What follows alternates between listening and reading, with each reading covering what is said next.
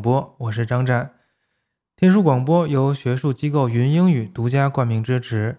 云英语 VB 词汇建造师将历史比较语言学、原始印欧语和印欧语知识、语言学、词典编纂学、爱加一认知理论系统引入英语和其他二语教学，以构建非母语者二语体系摄入、处理和母语化输出体系。云英语 VB 词汇建造师全面整合历史演变与共识应用。从语言学和语音学基础知识，再到语言演变和英语历史，深入浅出介绍 PIE 以降世界最主要语言体系变迁，从历史比较方法的视角形成对印欧语言全新的整体认知的同时，使研修者可以从英语核心词汇建构起一整个日耳曼、拉丁和希腊的网状关联认知结构，构建两万学术阅读词汇体系，全面深入提升学术语言能力。云英语是我好朋友办的机构了，他也是天书的赞助人。简单的说，就是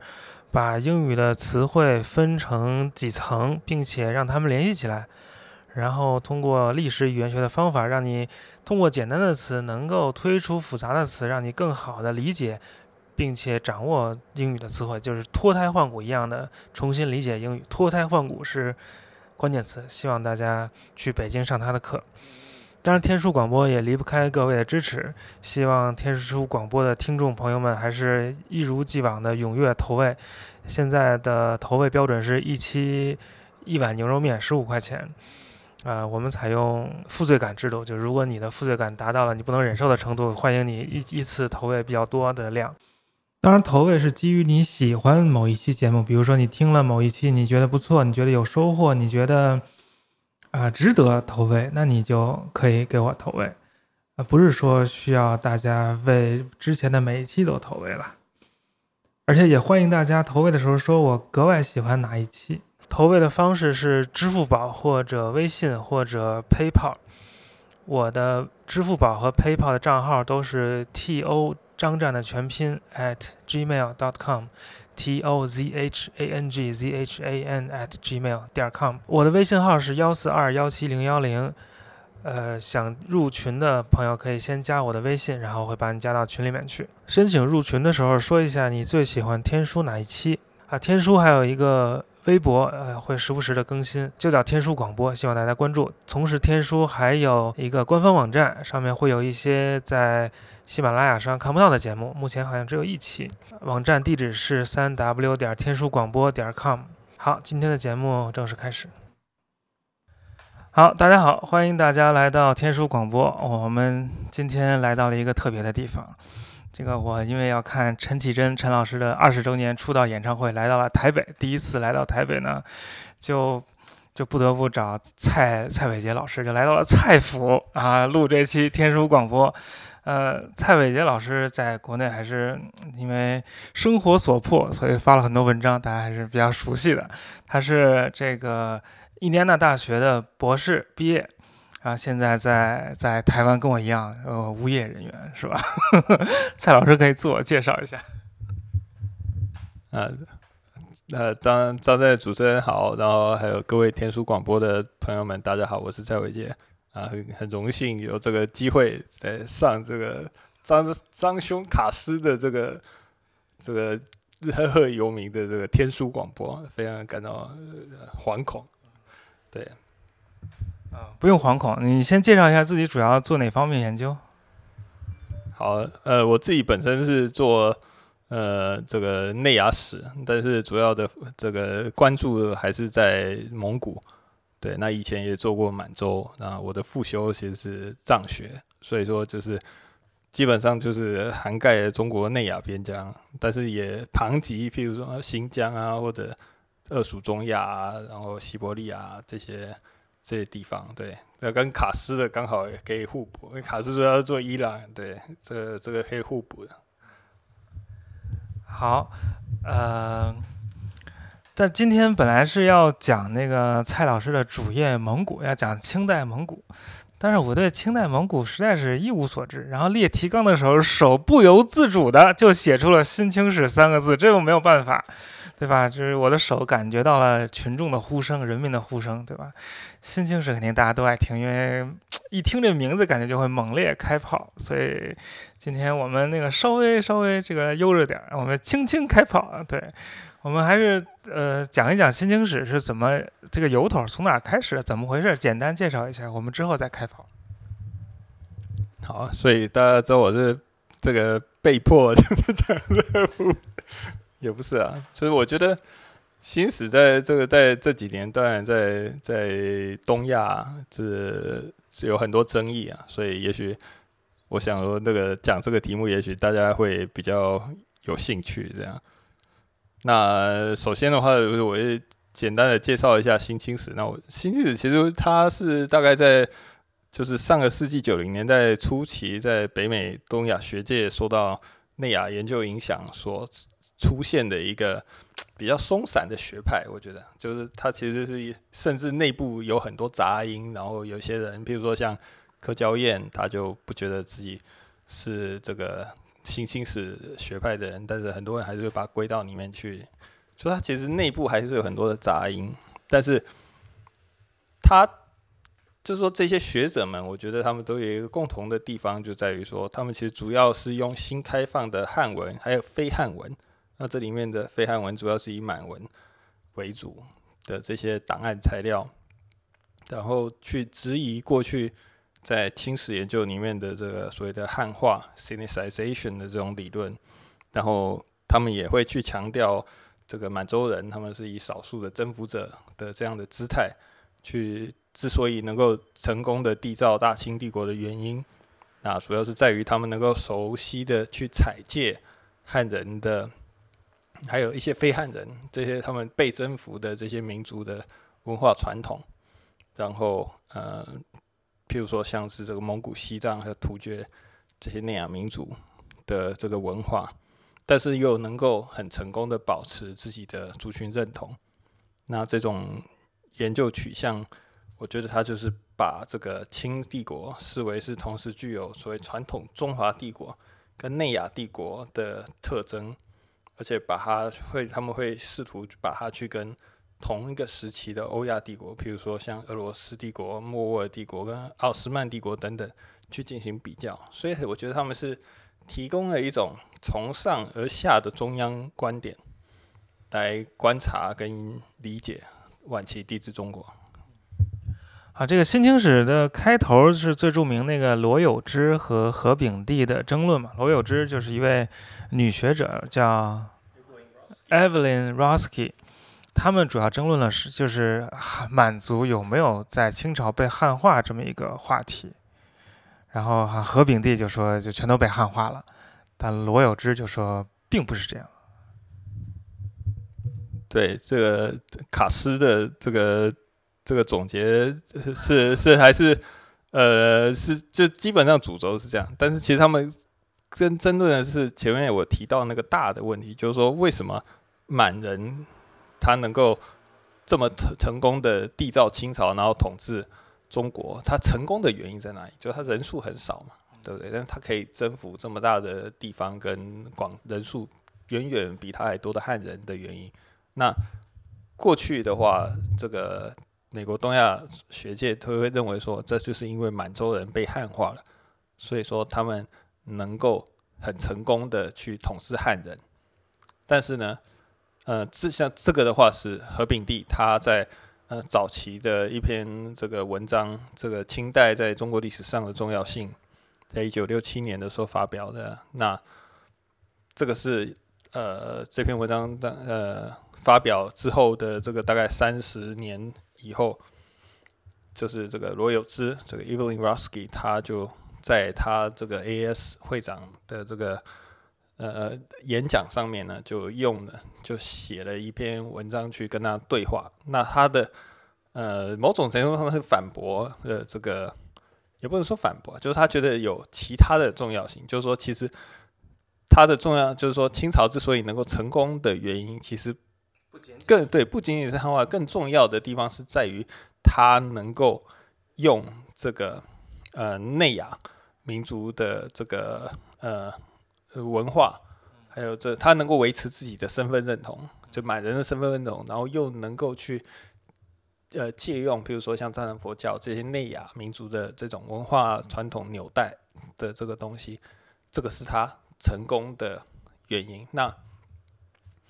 所以说，在某种程度上来说，他认为清朝的成功，呃，不是只有在于汉化，重点是在于它恰好是在于它没有被汉化。没有被完全对对对，就是说，但是这里就会涉及到一个问题，就是在于什么是汉化？就他们两个人的汉化的定义其实是不一样的。那那个像何何炳立先生，他就会觉得说，哦，这个满人这个。呃，借用了这个呃，他们学儒学嘛，对不对？接受儒学，然后这个也用了这个汉字，什么就是接受了很大量的这种中国文化，也需要他们的就科举制度嘛，然后要他们学四书五经什么这些东西，就说你看这就是他们汉化了，然后也说汉语什么的，但是呢，就他讲的都是文化上的采借，但是问题是。文化我们知道，就是说，在当代这种族群里面讨论所谓的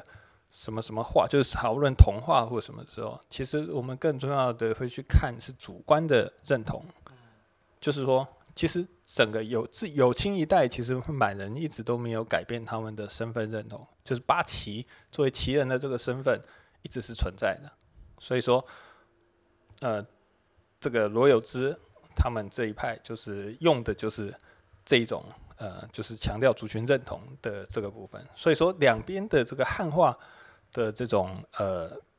定义，其实因为就在于是刚好是不一样的，所以就在有一些人看来，就是这两个人是没有交集，这个对话是没有交集的。对。那罗有之提出这个观点，他是用了新材料吗？他是用了之前没有人用过的满文档案吗？他其实是。他用的也不是用主要满文，他主要用的还是因为这个是一个演讲，所以说他其实那个时候主要是用的是呃那个时候发表的一些新的研究，譬如说嗯我们后面还会再讲到柯娇燕他的孤军，这个也翻成中文了，是不是他孤军？然后还有一些其他的论文。那像那个时候其实那个呃呃 Mark Elliot 就是和欧立德他的博士论文也已经。呃，还没有出版，但是也已经写出来了。然后有一些其他的文章，就是这些新的这些呃研究慢慢开始冒出来。那他就是主要去去呃，对，把这些东西整合起来。这个演讲对，这个演讲是哪一年？这个演讲就是在这个一九九六年的时候发表。对，就是在那个 J.S. Journal of Asian Studies。对，那个和平地的那一篇也是在《Journal of Asian Studies》上面发表，就差差不多三十年左右。好，那我们来讲一讲这个罗有之的演讲所所根据的这些新的当时的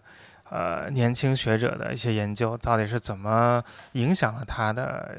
就是新人他到底在做了什么？因为在我看来。其实你研究清史用点满文档案，这不是题中之意、理所应当的事情吗？怎么研究清史学点满文变成好像很新的事情了？对，因为过去的东亚学界，就美国的东亚学界，他们确实不太重视这个东西。就是这边那个时候主要是费正清学派，他们其实主要看的都是汉文的材料，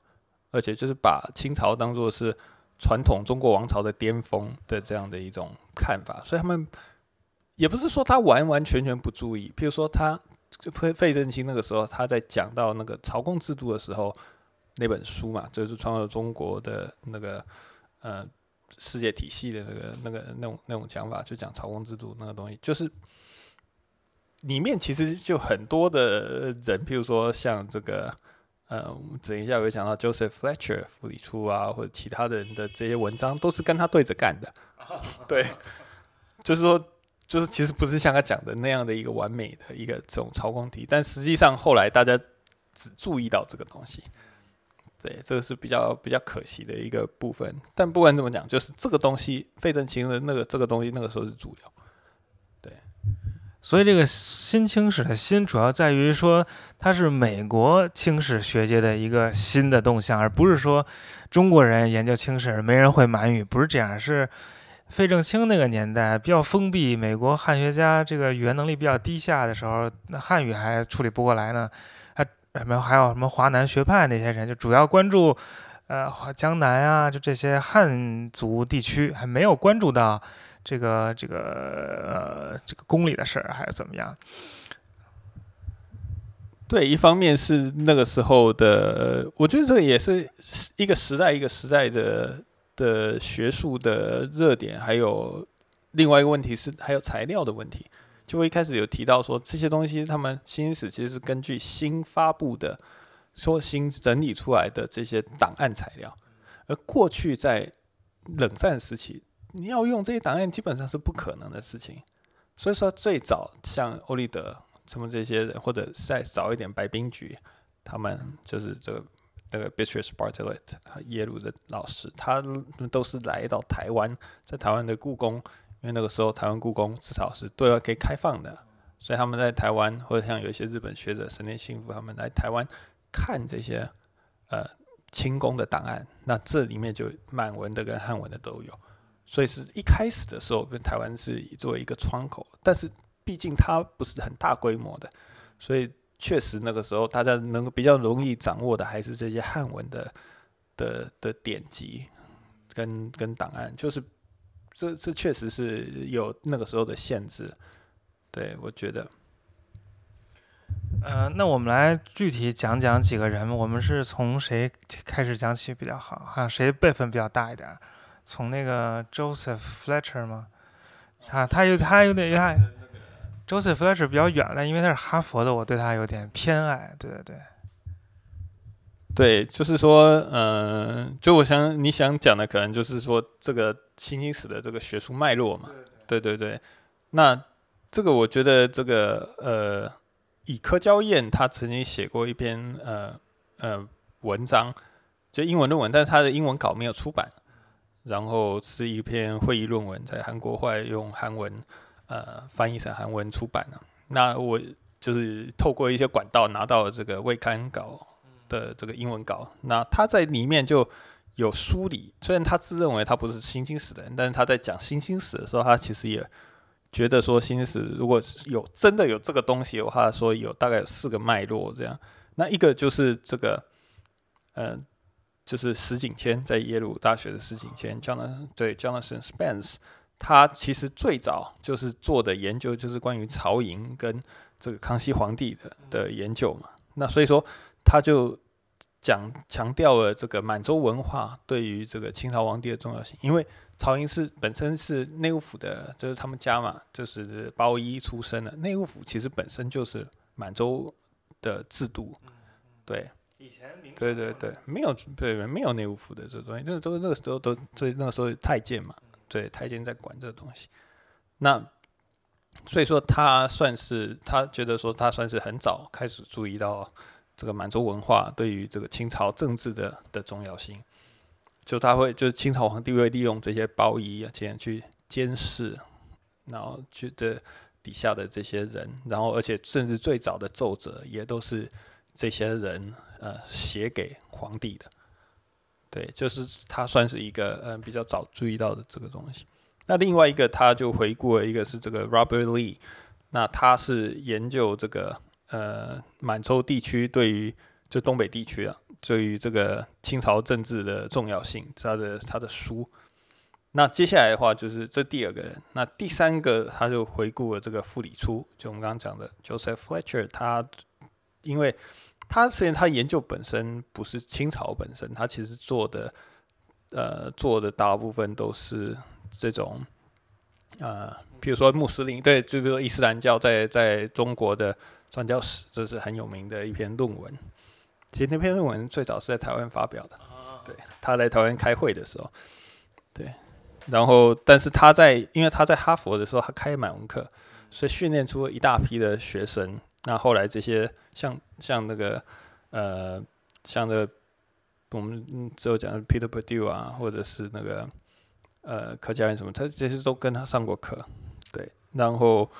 所以这些人后来都成为新兴史的主力，对，然后是他一九七九年他曾经在美国的清史问题，就是现在的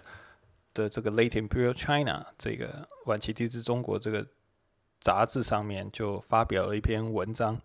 他就写到这个未来清史研究需要注意的三个方向。那第一个就是说，他觉得新新史我们不不是要把清帝国视为一个整体来研究，把关内跟这个内亚边疆做整合的分析。然后第二个就是你要注意中央政府的基础，特别是君主，就满洲满洲君主。那第三个就是要注意满学，因为他们皇帝是满洲人，所以说你要去了解他到底建立的是什么样的一个帝国，那他的目标是什么。那我觉得，其实后来整个美国的新兴发展，跟他这篇文章讲的的发展基本上是很类似的，就是就是完完全全是往很很就是朝这个方向走。那这个就是他的呃，这是第三个呃重要的人。那第四个，他其实回顾的是我们学校印第安纳大学的毕业的博士，这 Samuel Grouper，呃，Samuel 格鲁伯，他。他的博士论文是用了这个满蒙汉藏的材料去做这个皇帝清朝皇帝崇拜这个马哈卡拉大黑天的这个这个信仰。那他其实也展现了这个非汉语材料在清史研究当中的重要性。那另外，当我们刚提到像白冰菊他写的这个清这个君主与大臣这个书，现在也翻成中文了，就是他其实讲的就是呃。强调满文奏折在清史研究中不可替代的重要性。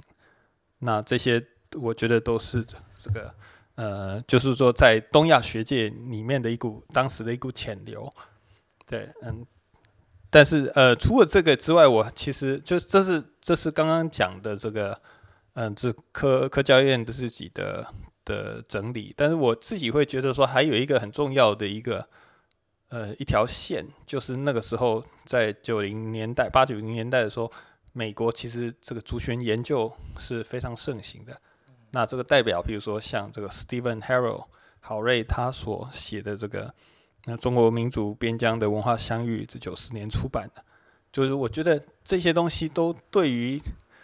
呃那个时候，就是说，其实族群这个族群性 ethnicity 这个东西，对于这个新经史来说是一个很重要的一个。研究的工具，那我觉得这个也是跟当时候整个大的美国的人类学的这些发展是很有关系的。所以这是我大概我们要讲这个新兴史的它的发展的一个学术脉络的话，我自己会做这样的整理。对，好，我补充一下，刚才提到的那些人都有非常完美的中文名字，但他们其实都是西方人了。就这些西方人都有比较，就是都有听上去不错的汉语名字，所以大家不要以为他们是是中国人或者华裔。如果遇到华裔的话，我们会隔这个这个指出来。然后再再多说两句，那个 Joseph Fletcher，这是一个大家公认的天才，就他能就是用很短的篇幅解决很大的问题，而且会很多语言，而且能用很多语言的材料解决。对别人解决不了的问题，关键你会多少种语言？你会三十万种语言，其实也无所谓，看你就是解决什么问题嘛。他就是研究那个陕甘回乱，就是以前在中国西部的那些回族穆斯林，对对，他们跟那个西，对他们，对跟西亚、也门的关系，还去也门查档案，查到了什么就是很重要的档案了，什么新教、老教，那个张承志写的那个。心灵史就关于就跟这个关，当然张承志书是是是完全是，对对对，完全是负负知识，读了那个书就对这这是啊，我就不说了。对，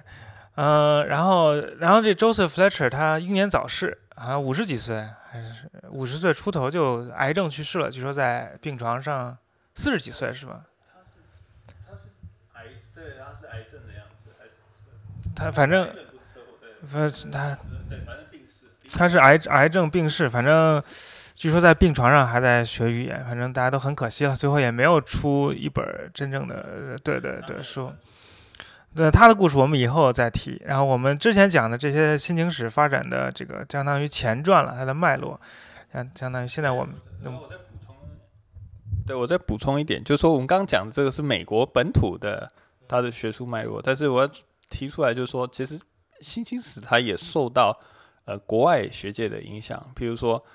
呃像我刚提到欧立德，他其实就曾经在日本、台湾和大陆就是都学习过，他在大陆他在这个大陆的导师就是呃鼎鼎大名的王春汉先生，那还有他那个时候跟那个丁义庄老师还有这个刘小萌。呃，老师他们也都那个时候一起学习，然后他在台湾的时候，他就是跟这个我的老师庄启发，然后还有陈杰贤老师，在台大陈杰贤老师都有呃学习过。那在日本，那当然就是跟主要跟这个冈田一弘，这个可能大家都知道是日本很有名的右派历史学者。对，那反正现在大陆也有出版他的书了。对，但是就是说。我就是要强调，就是说，他其实不是只有呃美国内部这样子出来的一个，它也有受到国外的影响。对，所以人家说什么它是抄日本的这个东西，这个它本来就有受日本的影响。对，也不是什么抄或者，但他们内部还是有很多不一样。这个我们等下可以再谈。好，那我们就进入新清史的正题，是不是从柯娇燕开始讲起？对，就我大概简单的谈一下，就是新史。就是比较早期的这个代表作，还有它的特征。那这个一般的话，我们在讲的时候，我们会用这个就 Kent 盖盖伯坚他的一篇这个书综合书评，呃，介绍这个满学四书作为一个代表。它里面就提到，像你刚刚提到柯娇燕，他主要是讲他的一本那个《A Translucent Mirror》，就是所以历翻的历史透镜，或者是惠妹之剑，对这个的。柯震明就呃，Crossley，呃，Pamela Crossley，对他这英文名字这个，然后他还讲了这个刘有之的这个清代宫廷社会史，对，Last Emperors，然后还有这个陆康的 Edward Rhodes 他所写的这个满语汉，然后还有欧立德 Mark Elliot 他所写的这个满洲之道 The Manchu Way 这四本书，那当然。呃，其他还有像魏周安这 Joanna Wiley Cohen，他在二零零四年也写了一篇，就以直接以新清史 New Qing History 为题的这综合书评，也提到了前面我们刚讲的这三本书。然后另外他还把像这个米华健 James Millward 他的这个家喻关外，然后像这个 Philip Philip Foray 他所写的这个图绘承德，然后 Laura Hostetler 他写的这个清朝的殖民事业。然后还有白瑞霞 Patricia Berger 写的《虚境帝国》等等，这些都都有把它放进去。那另外还有像是这个米华健他们编的这个《新清帝国史》（New q i n Imperial History），还有像普德培的这个《中国西征》（Peter Perdue 的《中国西征》（China Marches West），然后还有司徒林，对这些，对。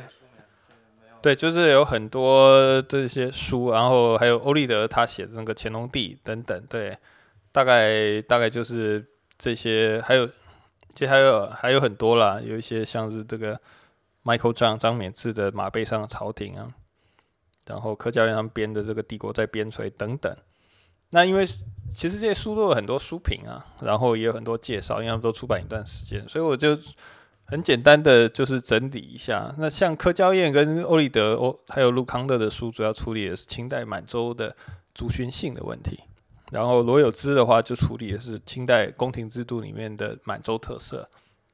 那土卫承德跟新清帝国史是讨论承德作为清朝经营内亚的枢纽地位。那呃，嘉峪关外讨论的是新疆怎么样从大清帝国的边疆变成中国现近代中国整体的一部分。那中国西征谈的是清朝、整个汉国还有沙俄他们在内陆欧亚的争霸，还有它的历史意义。那西晋帝国谈的就是呃清朝所制作的这些佛教图像、经典跟建筑，展现了清朝这藏传佛教在建构清帝国权威里面的重要性。那清朝殖民事业谈的就是清朝怎么样去用地图学、民族志来进行它的殖民事业。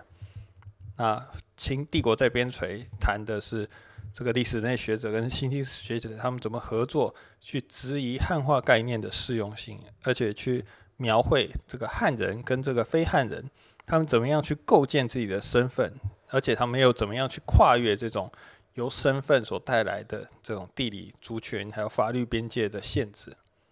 那最后乾隆帝他就是因为他是算是第一本从美国新清史的视角来写的清朝皇帝传记，所以也他也强调了这个清乾隆皇帝跟同时期欧亚帝国君主之间的共同性，像什么阿克巴大帝啊、路易斯这些人，所以呃算是呃这些特点吧。对，这个这样说好像很难留下很深的印象，太太太多了。我们还是一个一个说。我们举，比如说那个柯娇燕，我知道她是在达特茅斯任教的老师，一位女教授，年纪可能也有快七十岁了吧，六十几岁了。没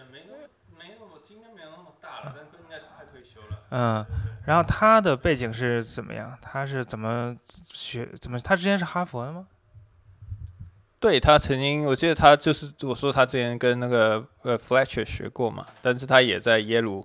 跟这个 Spence 将这个石景谦学过，所以他就是这两个地方都有待过。那但是他的，我觉得他的满文应该程度是比较一般呐，对，因为他的研究其实并没有真的去用到非常非常多的满文档案，不是说没有用满文档案，而是说没有像后来的欧立德他用的那么多。对，然后呃，但是他的研究主要还是，我觉得他的研究主要还是比较大的，就是他看的像，他主要看的还是这种比较上层的这种，呃，清朝皇帝他是怎么样去呃建构一个所谓的他所谓的合璧式的这种王权，就是 simultaneous 的这种 kingship 这样这这样的一个或者是。这种这种合璧式的帝国，就是说，有一点像，就是有一些人会直接用简单的方式去讲说，他这个是像一个面具，就现在皇帝戴着他在统治不同的族群，他戴着不同的面具，他面对汉人的时候，他是以这个儒家圣主的皇帝的这种这种形象出现，然后对于满洲的话，就满洲汉人，呃大汉的这样的身份出现，然后对蒙古的话是这个满洲呃蒙古大汉，然后。然后还有藏人的话，就是以这个呃藏传佛教的呃保护者的这样的一个身份出现。对，那这个当然也有一些人会批评啊。对，就是中韩教授最近就写了一些很多的文章在批评这样的东西。但是他就是他，我觉得他的研究哦，他还有像孤军的话，就在讲的是那个呃瓜尔佳氏他们他在清末的时候的一家三代的。这样的一个故事，然后用这个去谈清朝的的旗人，他的族群性是在什么时候出来？因为就我们在谈所谓的 ethnicity，或者是他什么时候变成一个民族，会变成一个种族？那个时候 race 嘛，在清末时他们是用叫 race，就用种族的这个东西。他认为其实就是说，在呃学界里面，在谈到这个东西的时候，有两种讲法，一种是。种族或者是说民族这个东西是现代才会出现的，前现代没有民主这个东西。那有一些人是认为说没有，前现代其实也有民主，只是方式，只是他们的形态不一样。那柯教练很明显，他就是后者。对，他是认为说清朝在初期的时候，呃，一直都就是满人一直都没有族群性这样的东西，他是到清末的时候。被汉人的这种民族主义所激发起来，然后才有这样，就让这个满人，而且那个时候满人的地位也开始被边缘化，就是呃，当然主要是跟汉人的这个身份开始起来是有关系的，所以他们才这个族群性才被激发出来。对，这个算是他的研究的一个呃，算简单的一个介绍。嗯，对，那个柯娇燕跟欧立德算是美国学界有点意见不合、比较出名的两个人了。然后，然后国内就把他们都算作新清史，然后柯娇燕就非常不高兴，说我不是新清史，这就让我想起了一个往事。就是文化大革命结束的时候，说是江青林彪反革命集团。江青说：“我才不跟林彪一个集团呢。”但这这个这个啊，对，大家就听听笑话就可以了啊。就是表示他们内部其实是有很多差异的。然后柯娇燕主要就讲这个满族是满清朝结束之后才出现的，之前是满人。清啊啊清啊啊，就对对。对对，欧立德主要就是跟他在这一点上观点有分歧。嗯，那我们再讲讲这个欧立德的这个这个事情，因为欧老板算是，对对对，欧老板算是我那个论文委员会里面的成员之一了，算是我的老师，但是我不那个不太好说。对，那个就是说，相对于柯教燕，他认为清朝的这满人的族群性是清末才出现的的这一点。那欧立德其实他刚好是，呃，就是比较持相反的意见。他认为其实从清朝从呃刚刚建国以来，就满洲人这个这个词汇出现以来，他一直都是有族群性的意味，只是说他维持族群性的方式是透过八旗制度来做的，就是他有点，他那个时候在比较的时候，有点像是那种犹太人，他有用犹太人来做做一个比较。就他们是有，比如说这母系，犹太人的话是用母系，他也有，当然就是说也有这个血缘上的，对，所以说他会去编这个八旗满族呃八旗氏族通谱，对，就是从血缘，然后还有起源，就是这个钦定满洲源流考，这个乾隆的时候他在做的这些事情，就从从这个血缘上，从世系啊世系上面，然后再从文化上面，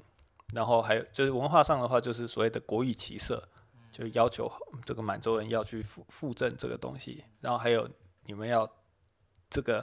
呃简朴，就不要学汉汉人这种很奢侈啊重视文饰的这样的一种做法。就他其实这个我自己是觉得说，其实他汉就是满人，在某种程度上，他这个确实是相对于汉人，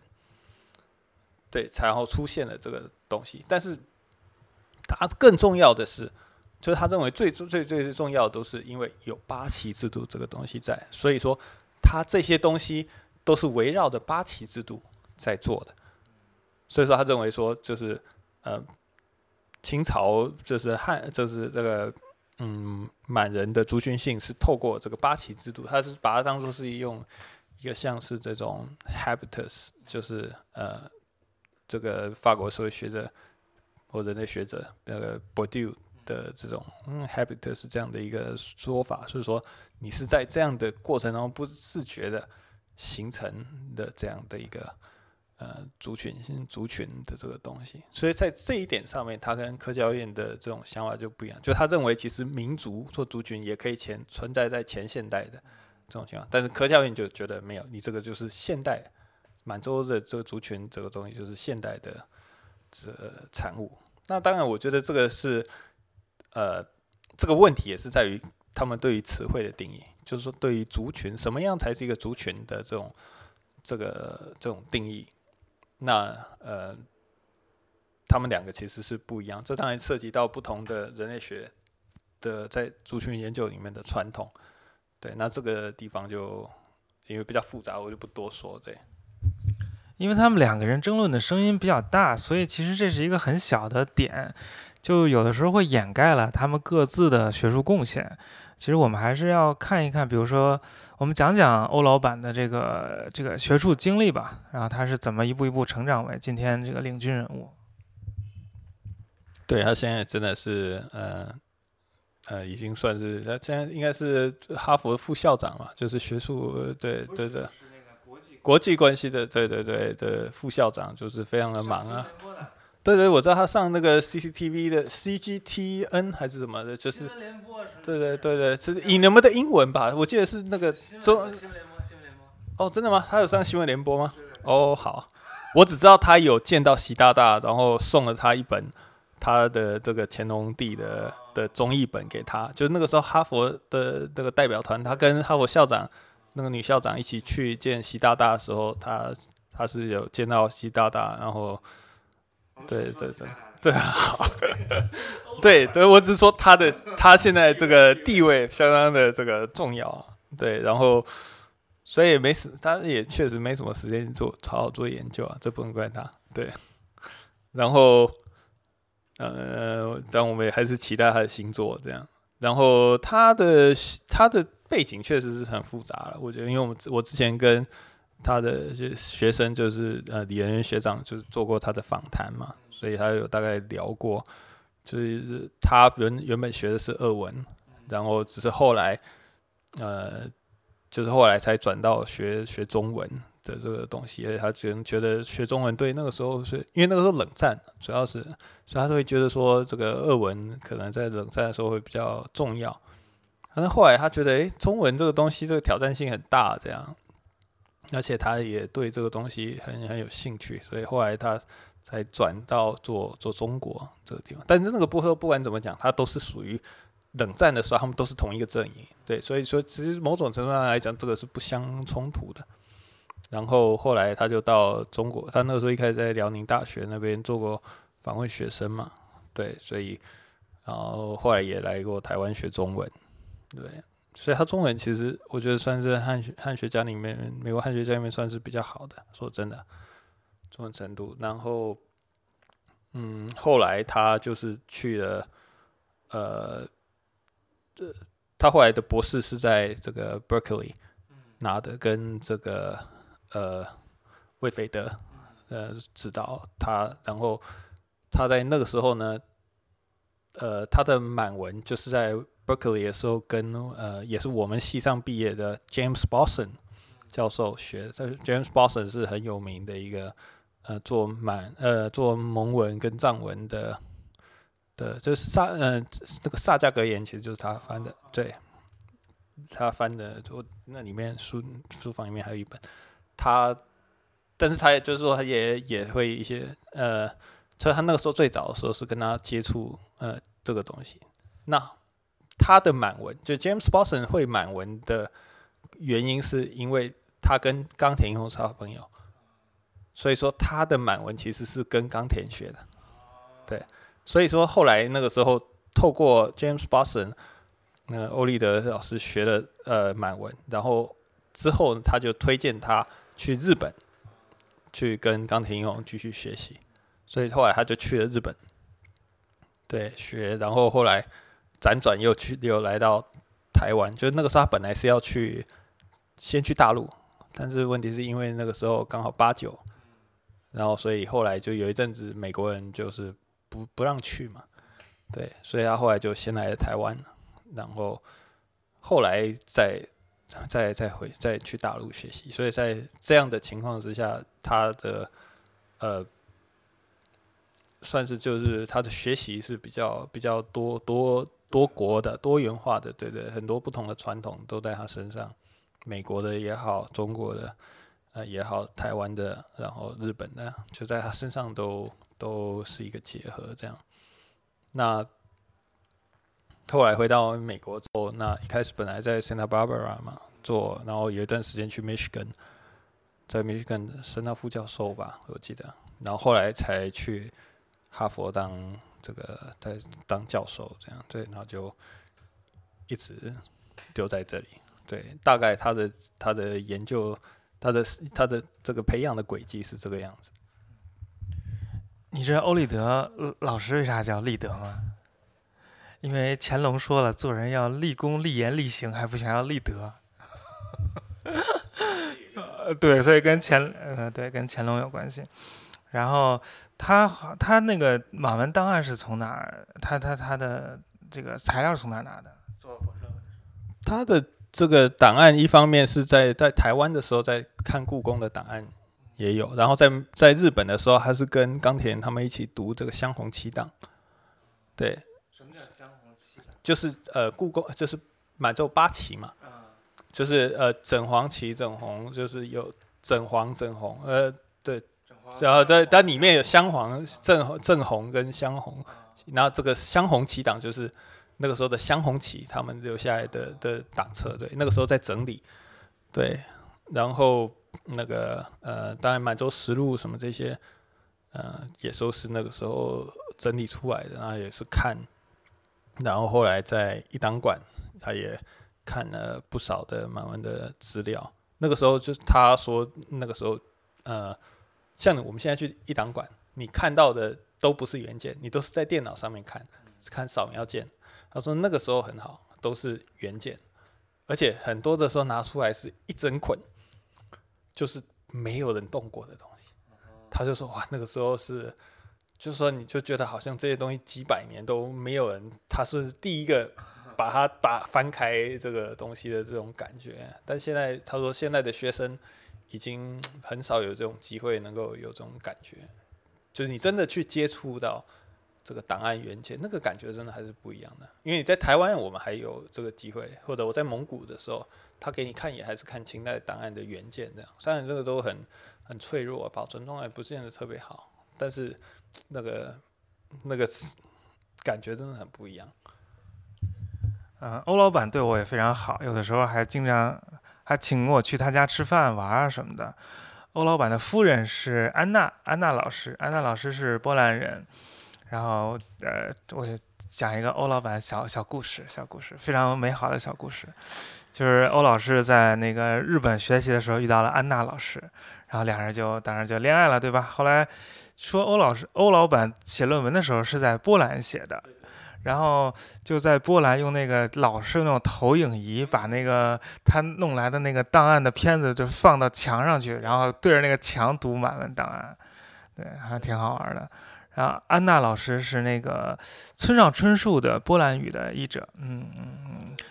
所以这也是为什么，呃，欧老板的书的题线都是波兰语的，因为是题线给安娜老师。他这个可以爆挂吗？啊，可以可以。但我不知道这个这个适不适合讲。啊，你先讲，讲了之后我可以删掉。好啊，就是我们知道他的中文很好嘛，那我们那时候就在聊，就是为了这个。呃，定妆呃，跟定妆老师聊天的时候，对对，这个还是不要讲了，就是你等下到时候剪掉，这个我们自己讲。这个这个这个不行，这个对欧老师，欧老这个欧老师肯定会听到的，我觉得这个他会不高兴，不行不行不行。我们自己聊天。对对对，听一听就好了，对对对。后来欧老师到了那个来来中央民大学习嘛，是吧？王中汉了，然后丁一庄老师算是他的师姐啊。嗯嗯，刘小鹏比他比丁一庄小，就就是丁一庄老师算是里面的最大的，然后那个呃刘小萌算是比较次比较小小一点，他跟那个像那个姚念慈啊什么，他们都那个时候都是跟着王老师学习，对，就王门呐，那个时候就王门。好，我们这个八卦聊的有点多，那个 对对，提到提到欧老师就不不不舍得不聊一点他的八卦，不好意思，欧老师，我们只只不过就是很爱您，对，所以就是要聊一聊您。那个我再说一下，冈田英红其实是杉山正明的老师，是不是？不算，不算。他们其冈田他这个比较特别，就是说冈田，因为他是后来在呃他在。那个东京外国语大学任教，但是他的位置其实是不需要收学生的，所以说他其实一直没有正式的学生，都是私塾，像像欧立德这些，还有蒙古的一个蒙克这这个，然后那个呃像这个后来的呃有一些三山青彦啊什么这些人，对对对，哈，他老婆也是他学生，老。哦哦，对对对，哈对，当然那个宫协当然是后来变成他夫人了，对，也是他的学生。嗯，对，就是人生赢家嘛。谁谁谁人生赢家？宫协纯子是宫是人生赢家是吗？那个冈田。哦，冈田人，对我。人生赢家。他，你要想想看，他这么他这个他拿到这个学士院赏的时候才二十二十几岁吧？我一下忘了。就是非常年轻就拿拿到了这个日本学士院赏，是所以说也是因为这样，对啊，可是很早就功成名就的这种，所以人生名将。对我我之前在美国为了复习日文，还买了本那个宫胁纯子的书，他是叫宫胁纯子，对，然后叫什么满洲的历史，满洲的真历史啊，满洲历史的真面目好像是呃真实满啊，然后在对在里面经常说啊，我的夫君，我的夫君怎么怎么样，其实就是就是冈田老师，对，好，呃，我们之后再说，因为欧立德老师他的主要贡献不仅仅在于他写了《满洲之道》和其他乾隆帝这些书啊，而在于他培养起了一大批的呃学生，就是形成了一个学派。呃，这个我们会之后再说。我们现在再聊一个另外一个人，是米华健，James Millward，他也是著名的大炮。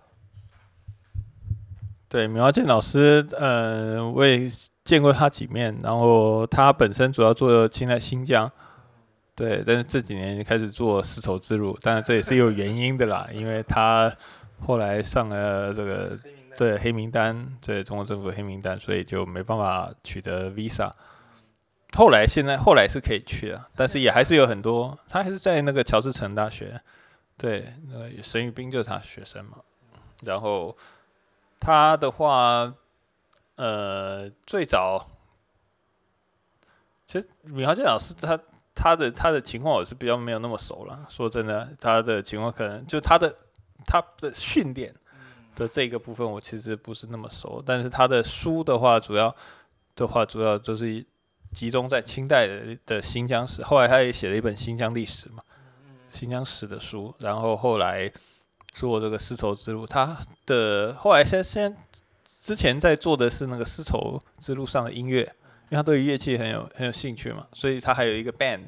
哦，你可能也知道，他自己有一个 band，然后就是常常自己会会去演奏乐器啊什么之类的，他算是很多才多艺的。的一个一个人呢，对，对他有一把琴，好像是那个班后琴吧，还是不是那种吉他，还是有点特殊的琴，对，然后去哪儿都背着弹啊什么的。然后前一阵儿，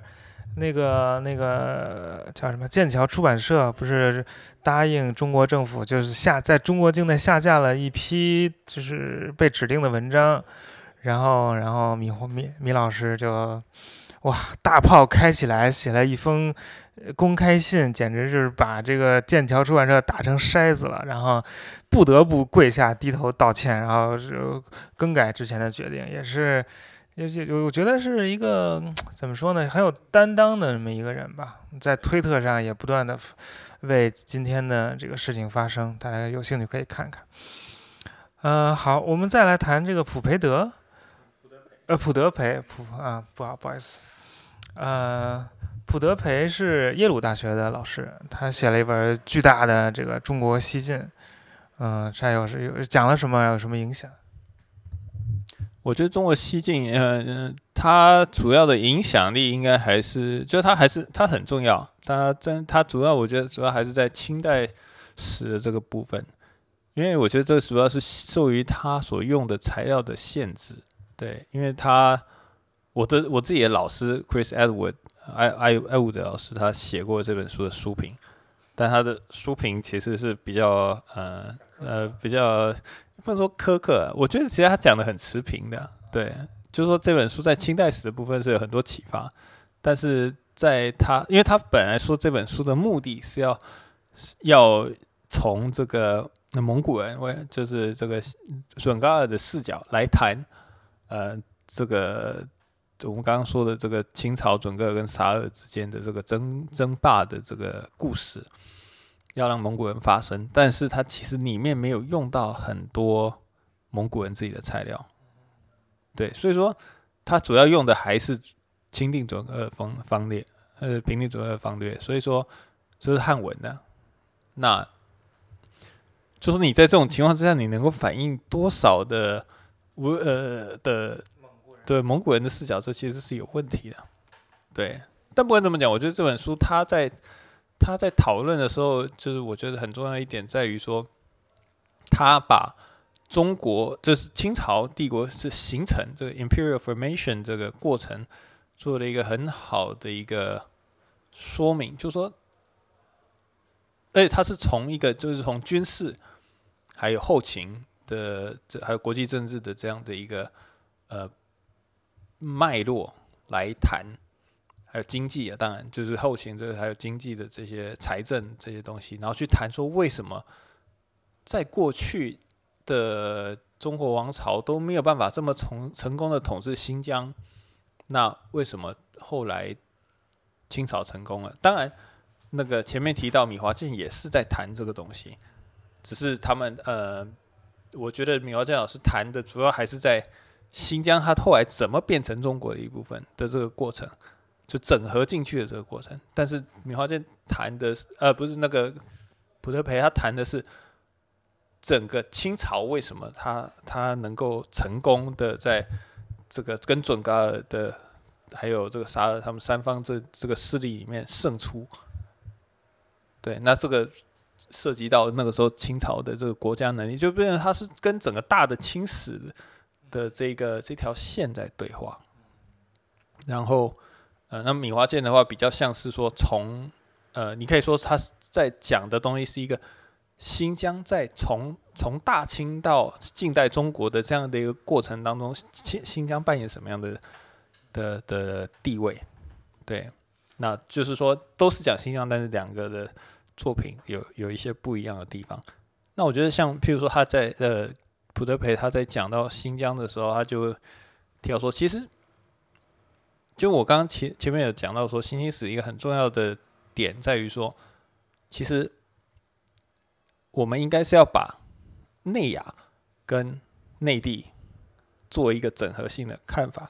那这个原因，在这个这个做法，其实，在普德培的书里面也有应用。譬如说，他在讲到中呃边疆政策的的的制定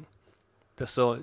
就说：哎，其实我们可以看到很多的清代的边疆政策，它它不是只有在内亚边疆会实行，或者在海疆实行，它事实上是这对全国的边疆都会都会用的。为什么？因为这些边城，就是这些边疆的这些城，他们会外调，他们会调来调去。对，比如松云，松云就就当过，他就当过这个呃呃新疆这，比如说呃，他应该是当过伊犁将军吧，然后也当过这个呃蒙古呃库伦办事大臣。就他们在不同的边疆都都当过，像那个齐英，就是鸦片战争的那个齐英，对，后来，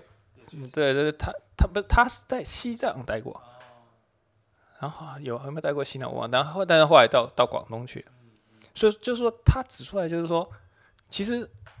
这些东西是为什么会，其实我们可以发现说，这些人他们会把他们在之前的这个前一个边疆的这个。用的一些政策会拿到他他到下一个新的地方的时候，他会用在那个地方。所以你可以发现说，其实，在某种程度上来说，他们在这个不同边疆的这个统治的经验，会成为他们在在新的地方的一个统治一个资产。这让我不由得想起了今天这个一位 一位领导人的做法。对对对对，就从把他的成功的统治经验从呃某个自治区移动到了另外某个自治区，对，关了一百多万人，对吧？这个这具体我就不我就不谈了。嗯，然后呃，其实对我来说，这个新清史的那个意义就是。当然，我不是做清史，对我的启发就是说，他讲到中国历史当中有这么内亚的一条线，就内亚的一条浮线，它有的时候是不显现出来，但是是那种一直在场的。所以，比如说，呃，我们有一次开会，对吧？呃，一四年开会，然后就有有一位清史的这个研究者，他就说，呃呃，新清史人讲内亚性，但我怎么看不出来？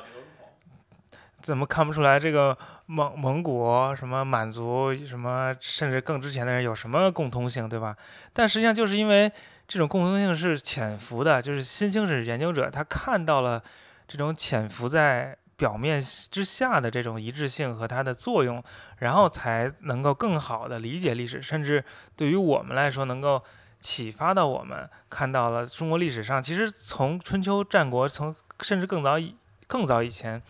这个农农耕地区和呃，中就是个欧亚草原民族之间的斗争和合作，一直是一条这个人类文明的主线。嗯，但是欧亚草原上的游牧民族是没有文字记载和传统的，我们只能靠农耕地区的文字记载来来间接的看到他们的活动。但实际上，像那个呃印第安纳大学的白贵斯教授，他就讲，这个中央欧亚实际上是整个人类历史的发动机，然后有什么风吹草动都是从中央欧亚出现。中央欧亚就是这个说，对对，就是草原地区嘛。呃，什么气候一变化，然后，这个这个游牧民就南下了，就是什么匈奴就去罗马啦，什么五胡就乱华啦，就这些东西。实际上，这是也给我们很很多启发，就是能够看到这个游牧民族的或者内亚的一条浮现。比如说罗新老师写的那个黑毡上的北魏皇帝，就是一个很好的例证。他就在整个中国历史上，就是他受到这个启发，就看到很多这种内亚的。呃，浮现，比如说北魏皇帝为什么要在黑毡上？比如说那个阿保机，辽朝的，对，为什么要有一种要要要被掐死那种情况下？是反正就是，我觉得这都是新清史的给我们一些超乎于清史之外的一些一些启发吧。对我很呃非常同意这一点。那就是补充一下，就是说。因为这个，其实像那个白桂石老师啊，或者是一些日本的学者三山正明，或者是冈田英他们其实也都指出，就是说，因为内亚民族他们早期的时候没有文字，或者说他们就算有，也没有留下来。那，呃，对，比较少。比如说突厥，它就有，但是确实是很少。那在这种情况之下呢，我们比较仰赖就是定居农耕地区的人的，呃，他们的记载。但是这些东西会。这些记载通常是带有偏见的，而且非常严重。对，那所以说我们透过这些东西在理解内亚人的历史的时候呢，就会要必须要注意到它里面都是有带有很多的偏见的。对，所以说不能够完完全全的呃，就是照字面上面去去相信这些东西。对，就这种文明野蛮的叙事，我们都文明，你们全野蛮。这种情况，其实，在那个东南亚，我们之前讲那个《逃避统治的艺术》那本书里也也讲过，就是农耕民族有一种非常傲慢的这种自大心理，觉得只有他自己才是对的，才是正确的。其实，在其他人看来，嗯，农耕的生活方式并不一定就那么先进，要要有瘟疫，对吧？要战争，反正你当一个普通老百姓，其实你不一定在哪生活的会更幸福。好，我们讲了一些老一辈的，或者说比较长辈的，对对对，这个新清史学者，我们可以讲一讲最近就是新一代成长起来的新清史，所谓新清史二点零，看新的一代学者有没有什么新的发展方向。对，就是说，如果我们真的要把新清史当成一个学派来看待的话，我们就我觉得，就是说在。过去中国大陆他们在谈的时候，就各种的批评，我觉得主要都还是针对在第一代的的新兴史的学者，像柯娇燕然后欧立德这些人身上。但是我觉得，如果我们真的把它当做一个学派的话，我们觉得应该要注意到说，这个学派它内部也是会有发展跟改变的。对，那就是我自己把这个东西就称作所谓新清史二点零嘛。对，然后这个东西。也不是我，就是我们那个讨论版上面的话，有人这样提到，然后我就用了这个词来来谈这样，然后所以说，我觉得说这些人他们的学生，他们在继承呢，就是当然不是完完全全的，就是 follow 这个东西，但是他们是有继承到这样的一个视野，就是他们会把，然后这个东西会一直留在他们的这个问题意识里面。对，那我之前也写过一些相关的一些介绍，那我这里就是介绍简单的介绍一下这个人。那我主要讲的都是已经拿到博士取得教职的人，所以这个人数会比较少。对，那比如说像这个呃，密西根大学安娜堡分校历史系的副教授科塞贝 （Park Castle），他的话就是。研究的东西就是，呃，我觉得就可以放在这里面。但他研究的是什么？他研究其实是治外法权跟近代中日两国的发展史，对，他说他去比较治外法权在这中国跟日本的发展。那他的书后来在这个呃二零一二年的时候，呃呃就是呃出版，然后书名是这个审判的理据，然后呃十九世纪中国与日本的治外法权与帝国权力这个名字。那他这个书就讨论到这个治外法权，就领事裁判权呢，在中日两国的发展，而且认为这个清朝的治外法权观念其实是从这个。起源于这个处理不同民族法律诉讼的理事同治制度而来的，那就说他就然后所以说他会认为清朝是一个法律多元的一个帝国，所以在这时候你就可以看到说，但这个东西也不是他主要谈的，但是他是谈的更譬如说那个领事裁判权，其实在这个呃呃 Joseph Fletcher 的时候，他就已经谈到说这个东西不是英国人要的，最早的时候是从这个。呃，在西在这个新疆的时候，他给浩瀚，清朝主动给浩瀚汗国的商人，就是给给他们领事裁判权，你们自己浩瀚的人派人在这里管你们，管好你们自己的人。那这个东西后来，所以我才说这个东西可能后来就是被他们带到了起因，他们带到了这个呃广州。对对对，所以说这而且一开始领事裁判权在他的研究里面，在中国他们是很乐意，他们是主动给的，不是说英国要求他要给他们领事裁判权，不是中国是主动给的，只是这个东西在后来，呃，变成了一个国耻的一个象征，所以才变得说要收回国权啊这种东西的，就是它的形，它的这个意义在中国其实是有所改变，因为清朝本来他们就是想说你们。这一蛮夷，你们就自己管好你们自己人，不要吵我们天朝，这样最好。对我们也不用，我们也省事。对，但是后来它的意义有所改变。这是科塞北的研究，我觉得他就是有，也是像我刚刚提到，他就是有继承了这样的问题，就是说，我们今天看到很多清朝的这些制度，它其实背后有内亚的的影响，或者说在清朝内统治内亚经验的的这个影响。对，这个是像科塞北是一个例子。那另外的话，像这个，呃，现在在西雅图华盛顿大学历史系任教的马世家 Matthew Mosca，那他研究的是清朝对印度的认识，还有他们的战略思考跟对外政策的转变。那他这个博士论文现在呃修改之后，以这个从边疆政策到对外政策，呃，印度问题与清代。中国地缘政治的转型这个名字，在二零一三年的时候出版。那我也写过书评。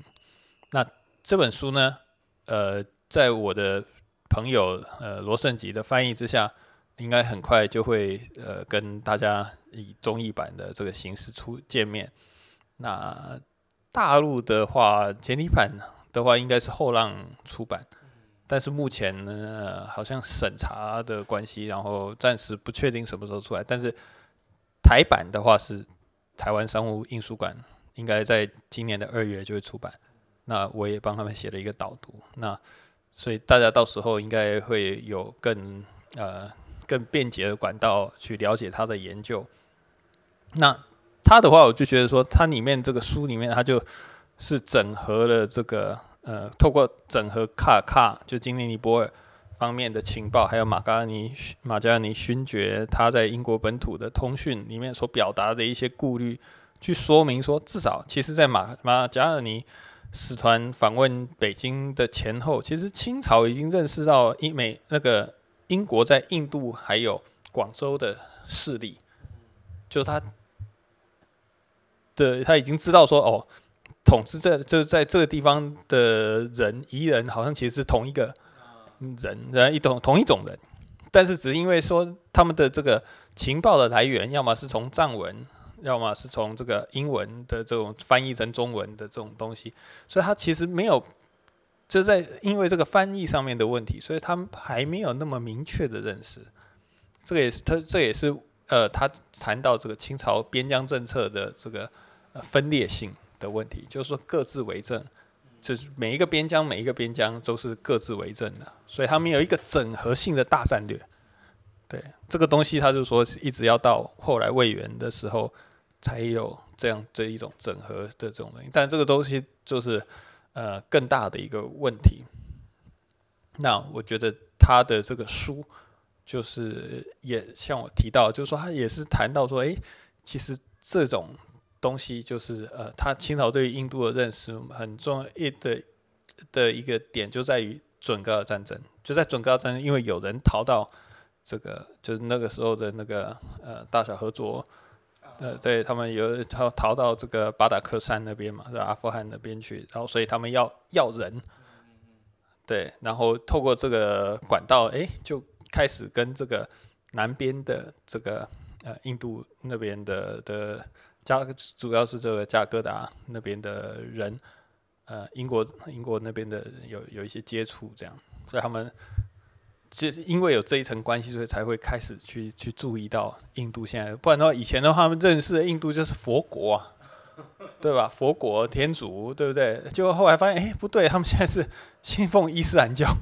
完全好像跟我们以前的认知不太一样的这种情况。就是他们一直在在透过这个新的情报，他们一直想要把这个东西做跟呃过去的这些东材料做整合，但是有一个很大的鸿沟。对，那他就是在谈这个清朝的这种情报收集，然后还有他对于印度的这种认识之间的这种关系，但是这个也是在。内亚扩张的时候，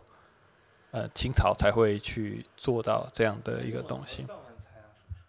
对，他有用藏文材料，然后也有用满文材料，然后蒙文也有一些，所以他用的材语言的材料还是蛮多的。对，我觉得这新清史二点零在某某一点，就是说他的他的语言的要求更高了。以前是不仅要会汉语，还要会满语，现在光会汉语满语也也不行。我我之前说这个英法德日俄汉范满蒙藏十门起跳，对，差不多是这个样子，就是就只会不会就是我们之前聊过嘛，就是在做我们这一行不懂个十门语言以上，好像就不敢说自己是做这一行的之类的这种。对，那反正他们这两个是我这呃这比较早的一个星期日二点零的代表。那后来的话，当然。还有像这个，呃，现在在这个维吉尼亚大学西维吉尼亚大学任教的这个克里 （McCabe Kelleher），他的研究主题是侵入关前理智跟政治秩序的建立。还有现在在那个蒙大拿大学历史系任教的许林军 （Eric Schlussel），也是你应该也是你同学的这个的老师吗？哦，维语老师吗？好。他研究这个一七一八七七到一九三三年的新疆日常政治，这些都是呃，他们他们的书其实也都快要出版了。对，那我也很期待他们的研究，但因为还没出版，所以我就这地方就先呃暂时先不谈。这主要是在美国的部分啊。对，Eric 是我的维语老师了，他最近出了一本那个查哈查和台语的教材。功功德无量，而且还可以免费下载，大家可以找一找看看。对，那个书我也买了捧场的。对对对，那个书我觉得相当好的一个，重点是它是自学教材。因为其实查克台就是查克台 Manual，之前我们就是我们印第安纳大学也出版过嘛，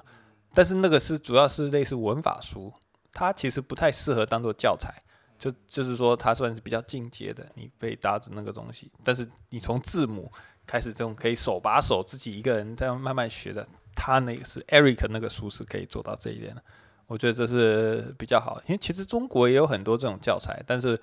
好像不是特别的适用，就他们有一些很好的文法书，但是问题是它不太适合做成教材，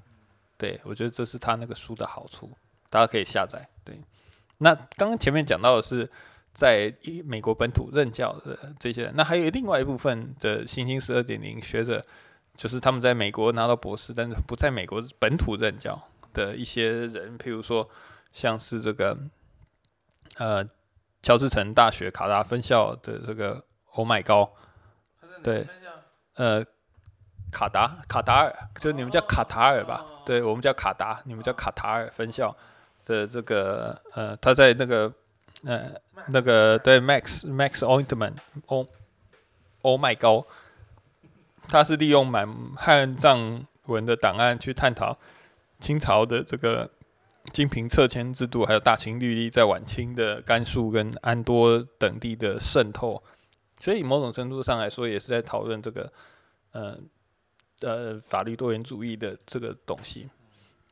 那他的这个博士论文探讨这个清平撤迁、金瓶撤迁制度呃的部分，已经在这个去年二零一八年由这哥伦比亚大学出版社出版。对，那这个是他也算是一个代表之一。也许我等下可以等下可以再详细谈。那只是说在后来的话，还有一些像是这个。呃，金光明哦，金光明他其实算是在在美国本土任教了。对，就是我现在讲一下这个二零一六年以来的一些新的发展。对，那我觉得说，呃，这些是二零一六年以来的这新的发展，主要是有体现在三个领域上面。一个就是呃，我们刚刚讲的这个新疆的研究，那它的特色是在于它是从这个跨国族群网络还有全球比较观点。用这种多语种的史料去重新评估清代新疆的历史发展，那成果，比如说像是我刚提到这个，现在在科罗拉多波的分校任教的这个金光明，他的新作这个《边地资本主义》，对这个 Borderland Capitalism 这个这本书里面，他就是用了满汉维俄等文字的材料。他就去谈，他主张说，这个清朝统治新疆的成功，其实是在于去跟他有效的联合当地的回部贵族，就是伯克 （Beck） 这个这个这群人。然后呢，这个美洲的白银是用他们那个时候是以这种清朝赏赐或者是薪俸的形式流入新疆，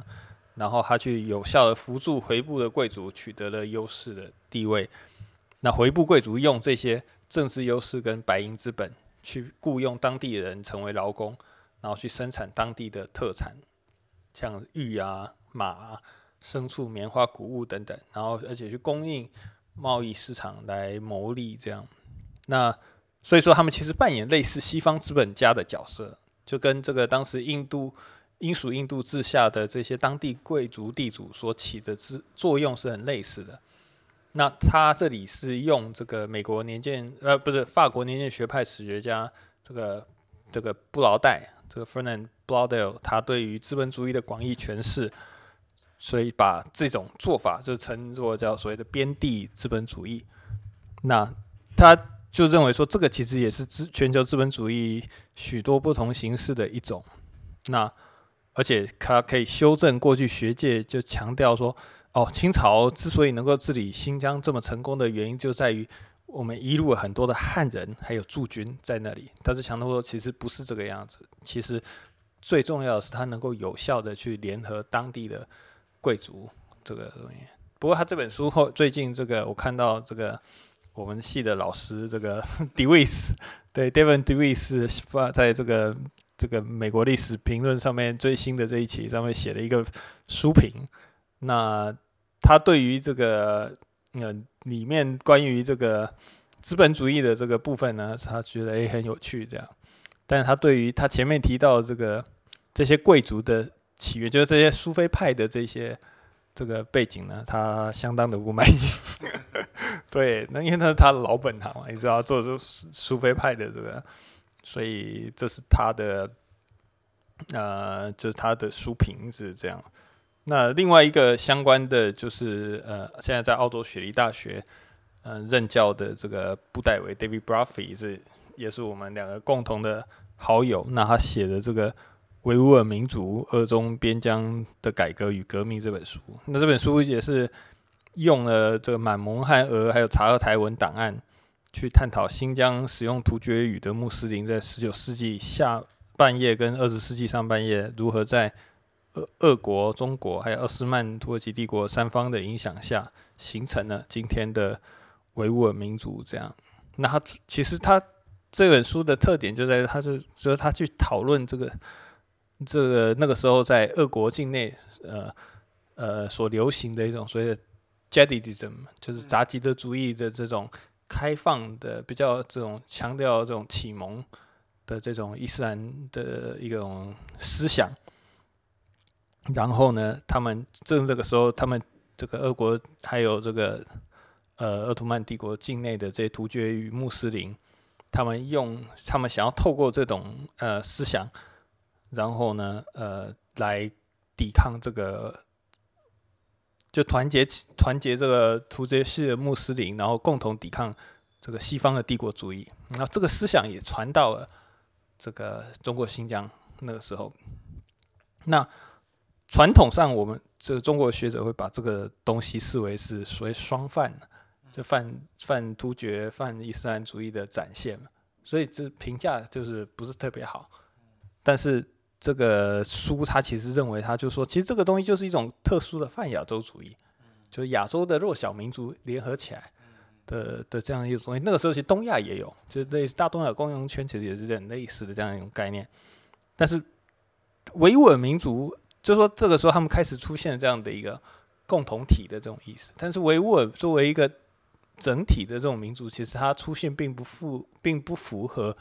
那个俄国跟中国政府的政治利益。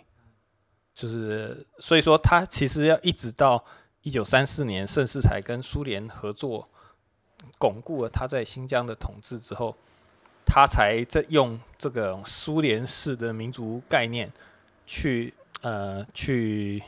把这个新疆的维吾尔人承认是一个民族，这样。所以，就我觉得它的特点就是说，它用这些不同的材料，就不同地方的这个材料的广泛使用，把这个当时的这个跨国突厥系的穆斯林社群网络，还有这个网络对于形塑维吾尔民族的过程说的比较清楚。那就是说，我们增加了我们从这种跨国角度来理解这段历史，我觉得这是它的一个特别的地方。嗯呃，这个这不知道，David 是我们好朋友了，经常在一块儿吃饭，有时候还来纽约什么的。我们之前有一期节目也是讲他讲了他的这个书，然后他最近又有新的新的发展，也是做那个新疆苏菲派的，好像就。颠覆了之前对那个什么白山派、黑山派就那些看法什么的。嗯嗯，总之那个这这这，对对对，他那书用了十几种，对对，他那突厥语可能就用了七八种，然后我跟他说话都只说中文的，就完全没有任何障碍。然后，但是他据说维语比中文还要好，然后他看看俄语也是如履平地，对。他在蒙古的时候，他据说就是听我们蒙古老师说，他的蒙语也也很不错。对，之前我们不是讲过，中国就是了解印度，清朝了解印度是通过那个大小河州叛乱，怕逃到那巴达黑商去了嘛。David Brophy 就曾经利用过故宫一档馆的一件波斯语的材料，就是他是巴达黑商的那个土王用波斯语写给那个清朝皇帝的奏折，然后又翻译成了。满语，他就用，就是他他波斯语也不错，反正，反正总之就是天才，嗯，是也不是小天才，大天才。对对对，对，所以这是我们共同的朋友。那另外一个，呃，我觉得还有一个就是新，这是前面就是在新乡史的部分，对我觉得是新这二点零一个很重要的一个发展。另外的话，我觉得就是跟环境史的的结合。那这个代表的话，就是我们也是我们共同的朋友谢健。对他的，他现在在我们印第安纳大学历史系任教。那他的新书就是叫做《这个皮草装点的世界》。呃，但是这个书据说呃很快就会由这个北京大学出版社出版中译本。那应该译者会是这个中央民大的关康老师。对。他最近也写了一篇书评评这本书，不过呃批评比较严厉。对，那但里面有一些，对，因为他是本身翻译者，他会去查很核实这些材料啊，觉得有一些翻译不是不是特别好，然后有一些误译之类的。但我觉得你批评是比较苛刻了，我觉得有一些过，有一些地方确实是过过了，因为就是他没有去谈说。就是这本书的真真正的真正的这个重点，对，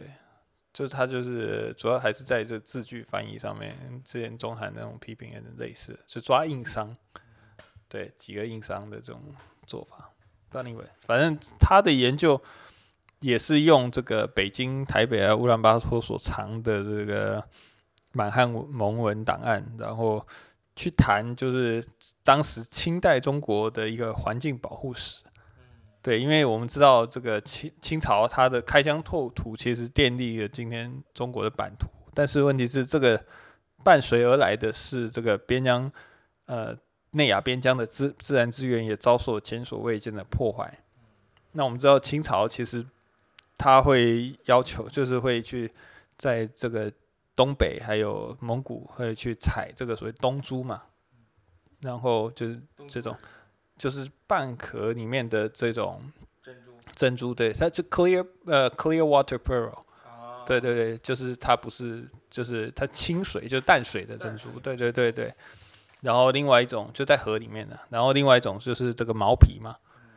然后还有一个就是所谓的这个蘑菇，就口蘑，就是张家口的那地方的进口的这种蘑菇这些物质。但是问题是呢，这种。需求就是说，一方面是供应清朝皇室的需求，但是另外一方面，它也有当时商业利益的一种驱动，就汉人也会进去那边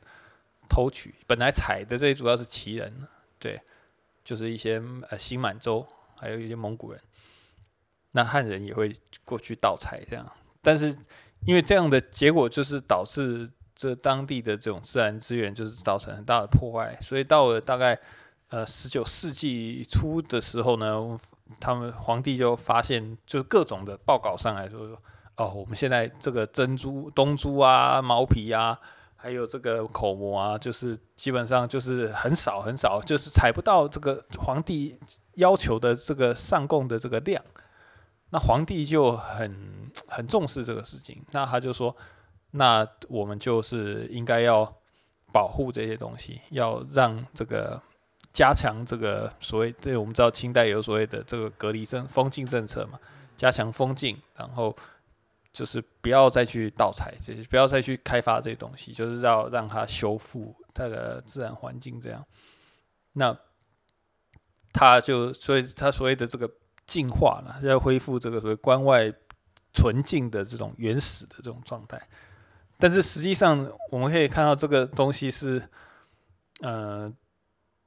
他所保护的这种，他强调那个地方是一种自然的这样的一种状态的这种这这种说法，其实某种程度上是一种将环境保护跟政治论述所结合的一种新发明。因为那个时候就是在清末的时候，有就是有一些西方的旅行者，他们到了这个东北去，他们就会看到哇，这个森林非常的茂密啊，然后这个自然环境。非常的保存，好像保存的很好啊，就是这个就是自然。但是这个呃谢剑就说，他们所看到的这个自然，事实上是已经被破坏过的，然后再保育回来的自然，就是有点像是那个魔法公主里面的那个那种讲法，就是你看到的这种自然，实际上是已经被破坏过了，然后来再再重生的一个这富裕的一个一个情况。对，就是这是他的一个，就是说那个时候所谓的环保，清朝的环保跟那个时候，因为同时期在在美国啊或者西方，他们也有类似的这种环保运动，但是这个背后的这个 idea 是完全不一样的。这是对环境史在在对于这个新兴史的跟新兴史的结合，这个也是一个做法。那。最后的话，就是我刚提到那个欧麦高的那个书，它我觉得是这个恢复了第一代新兴史对清朝殖民主义的关注。对，那这个东西，我觉得他的那本书就是叫做这个《金瓶铸就》（Forging the Golden Urn），呃，大清帝国与西藏活佛转世政治这个书，就反映了对于这个清朝殖民主义的这种关注。那他其实。用的也是主要是满蒙藏文的档案，然后嗯，去探讨清朝如何让境内的藏传佛教信众来接受这个外来的金瓶撤迁制度。因为我们知道，其实金瓶撤迁撤迁这个制度原本是明朝在全选这个官员的时候，为了防止这个舞弊，所以呢，由这个这个让他们去呃去杜绝请托啦，所以是发明的一种制度，就是说你我们有候选人，然后你要去抽签来决定这个呃最后当官的这个人是谁，所以它其实是一个汉人的明朝的一个制度，但是呢，到了这个呃第二次库尔喀之役，就是一七九二年，乾隆皇帝他为要杜绝这个呃拉木崔宗，就是这种萨满的神谕。那个时候，西藏普遍是用这种萨满的神谕来来控制这个藏传这佛活佛的转世嘛，所以他要杜绝这样的东西，他要他认为这个东西需要得到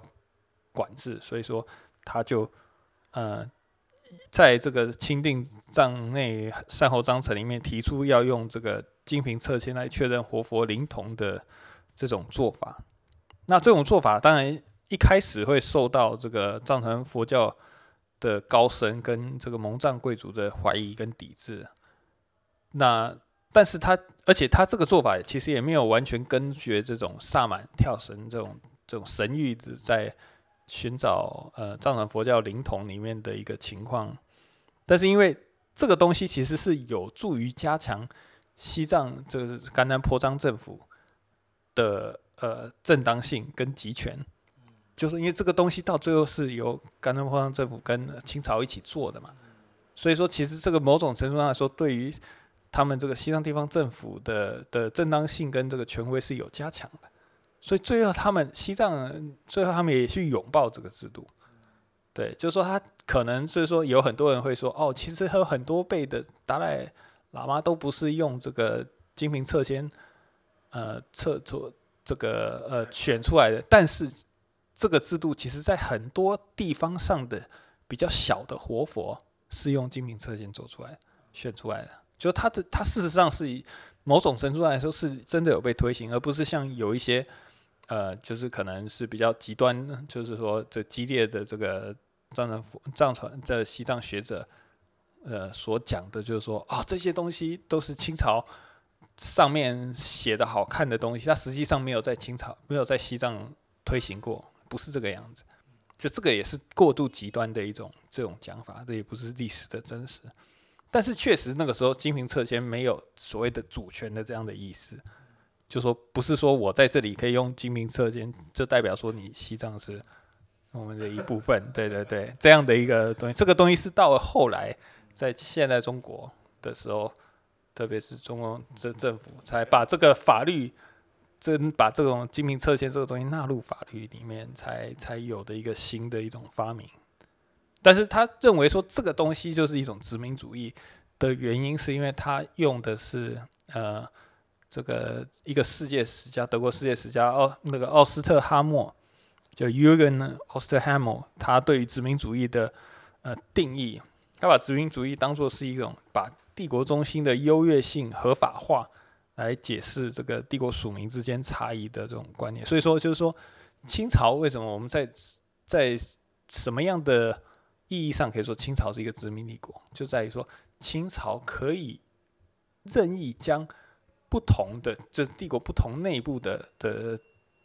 的的制度或传统强加到另外一群人，就他的属民身上，那。这个东西，那这个背后的这个合法性，或者说这个正当性来源，就在于，因为我皇帝，我是，就是我是一个文明，我是一个就是文，我就是一个中心嘛，那我可以去操纵这种，嗯，这种这种东西，所以他在这种意义上，我们可以说清朝是一个殖民帝国。但是这个东西，当然很多中国的学者会。就是会会会批评说啊，清朝不是一个殖民帝国，清朝去做的是扩张，是一种自卫的的这种东西。那当然，这个到最后会涉及到是对殖民的的定义，就是两边其实可能是有一些不一样的地方。对，这个是我觉得第二代呃呃行星史的发展的一些特点吧。对。好，我们今天时间差不多了，但其实边河也算是欧老板的学生，那个林磊也是，林磊今年毕业，对他们就是女学者了。边河是做药药学，清朝的药；林磊是做那个清朝和尼泊尔之间就那个库尔喀战争的。我们也对对边河的边边老师边教授的书已经那个被被接收了。对对对，要要出来了。普林斯顿大学出版社吧，我不知道是不是应该在节目中说。总之，祝贺我们的边教授。嗯嗯，好，今天时间差不多了，我们最后一个环节那个推荐。推荐是要推荐书还是推荐？哦，就是那顺便帮我的帮我自己打个小广告，就是我自己。之前在这个一些上海书评啊，还有一些经济观察报书评，还有一些其他报章杂志上面发表的一些呃文章，就是现在可能呃会结集成一个小册子，然后预计在今年的六月会在上海发行。那这个书名，这个目前暂定就是从这个从马可波罗到呃马加尔尼，蒙古时代下的呃呃蒙古。时代的这个蒙古时代以降的内亚与中国，就这个是比较长的一个书名。那到时候希望这个天书广播的朋友们能够这个多多的给予捧场跟这个指教。对，这是个人私心的一个小小推荐。很好，那我我当然就呃就做应景的推荐，就推荐来推荐大家来台湾玩。这个台湾发达国家太好了，实在是，对什么都很方便。然后尤其冬天很暖和，从零下几度、十几度的北京来到了二十几度台湾，哇，太舒服了。而且也也并不热，嗯，对，对对对，夏天好像也没有热到哪儿去。啊，夏天啊啊啊湿，嗯，对，对推推荐大家这个秋春冬秋春冬可以来玩，对，嗯。好，那今天就到这里，谢谢大家，谢谢蔡老师，谢谢大家。